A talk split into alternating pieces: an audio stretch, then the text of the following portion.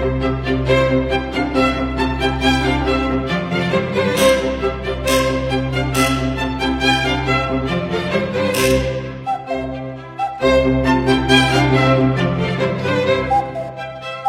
位好，我是许军老师。今天主要是来谈谈呢校园贷的问题。这两年呢，校园贷的问题呢，一直都是社会关注的一个热点。然后近期呢，它呢又呢成为了社会呢聚焦的一个焦点。那我是从呢二零一六年呢开始呢关注这个问题，前前后后呢也接触过十几个不同的一个孩子啊，参与了这个校园贷，亲自呢干预过三起。那校园贷的问题呢，主要有两个大的部分来构成。第一个是从社会管理的角度，我们怎么来控制这个问题；而另外一个呢，则是从个体的角度，我们怎么样来干预，帮助孩子哦走出来。那我们今天的主题呢，主要是在这个第二个部分。那么在谈这个话题之前呢，要搞清楚几件事儿。第一个就是孩子们把这些钱带出来了，他去干什么了？那么经过这些网上的案例的收集，还有身边的这十几个孩子的一个案例哦。大致呢，他们用的钱呢是用到什么方面呢？包括以下的这几个部分。第一个呢是用来消费，主要是呢奢侈品、毒品，还有呢网络游戏。第二个呢是赌博，包括这个赌球、网上的彩票、网上的这个赌博平台等等。而第三个呢则是用来投资，比如说炒股、微商呢等等。第四呢是应急，第五呢则是其他的方面。这些案例啊，统计下来呢，大概率呢都是前面的三个，分别是呢消费、赌博跟投资。那么为什么孩子们会从网上去把钱借出来干这个呢？这则是他们背后的心理动机哦。这呢，则是我们干预的一个关键。经过网上那些案例的研究，包括呢身边的这十几个不同的孩子的一个呢分析，我们得出来的结论是这样的：孩子们之所以呢通过校园贷去做这些事情。很重大的一个心理的动机是价值感不足，急于证明自己是有价值的。为什么这么说呢？首先呢，我们来看看拿这些贷款去干的事情，比如消费、奢侈品购买，哎，证明自己是有价值的。第二呢，你看这个赌博都是为了尽快的发财，而投资的目的呢，也大致如此。其次呢，我们再来看看呢这些。到网上贷款的孩子主要来自于哪些高校？分析会发现呢，基本来自于非常普通和非常差的一些高校，比如说一些三本类的院校、大专、高职、中专的等等。这呢是一个很简单的一个逻辑推理哦。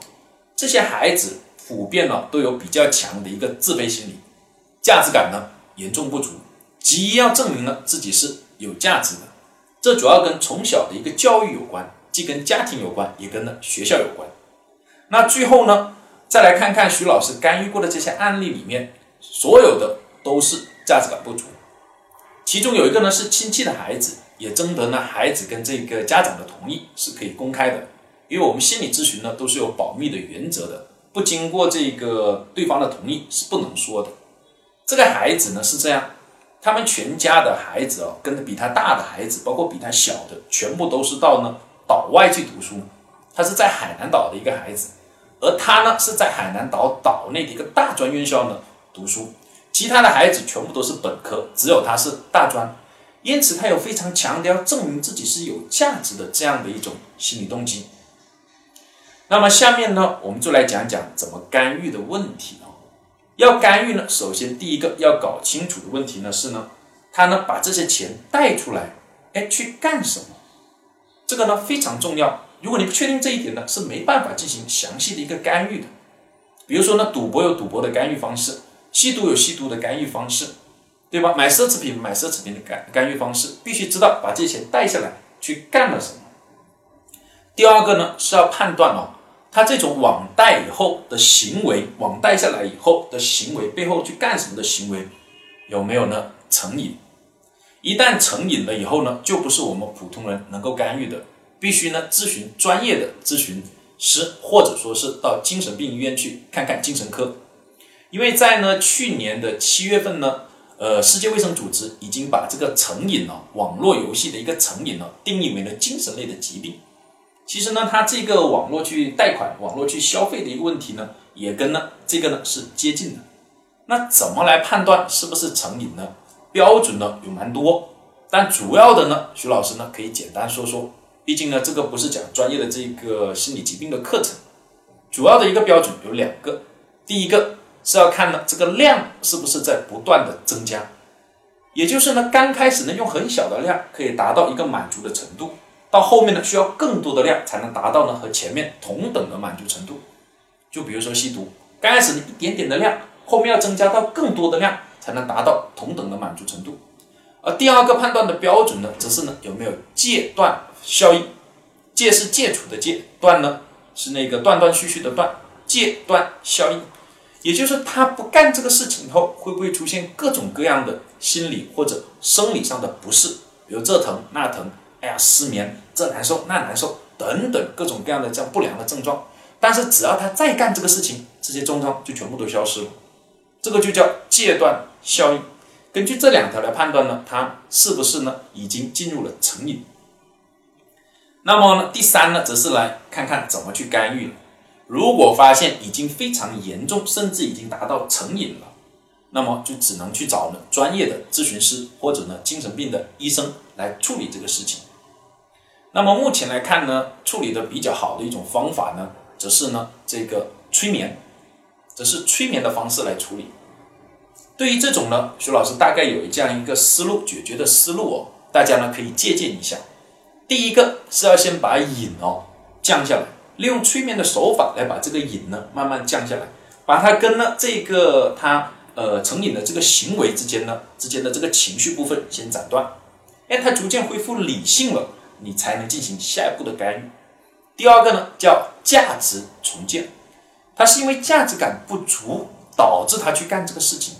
那么我们就要把这个错误的价值呢先消掉，再给他重建一个呢积极的价值感。而第三步呢，则是呢要预防哦复发，复发率呢是比较高的。我处理的三个孩子里面呢，就有呢两个呢是复发的，所以一定要预防复发。那么预防复发的核心和关键呢，要抓清楚，就是要给他哦价值感。你只要他充分享受了这种价值感，他就不会从这个角度。去呢获取呢价值感。那么对于一般的情况呢，基本上呢，我们主要是做刚才讲的这三个步骤当中最后两步，价值的重建、预防复发就可以了。那么讲到这里呢，呃，各位可能会有两个疑问。第一个呢，就是既然是价值感不足，那为什么会通过网贷去干这些事情来满足呢？很简单，方便快捷。而第二个问题呢，可能有些人会问呢，那我们怎么样来预防这些事情的发生呢？这个呢是一个比较大的主题，还涉及到一部分社会管理呢，不是我们今天的一个中心哦。徐老师呢，简单的给两个大的方向，各位呢可以参考一下。第一个呢，是我们的家庭、学校，要给予孩子更多的一个价值感。在我们中国的孩子呢，有时候呢，这个价值感来源是比较少的。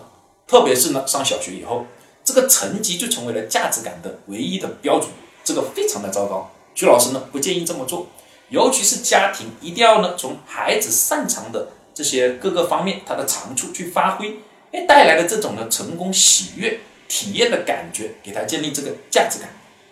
第二个呢，则是我们的高校哦，特别是这种普通的高校、大专、中专、高职院校，要更加重视呢孩子。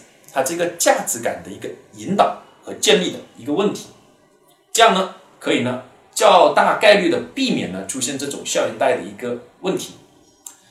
好，那关于今个这个校园贷的问题呢，我们今天呢就讲到这里，谢谢大家。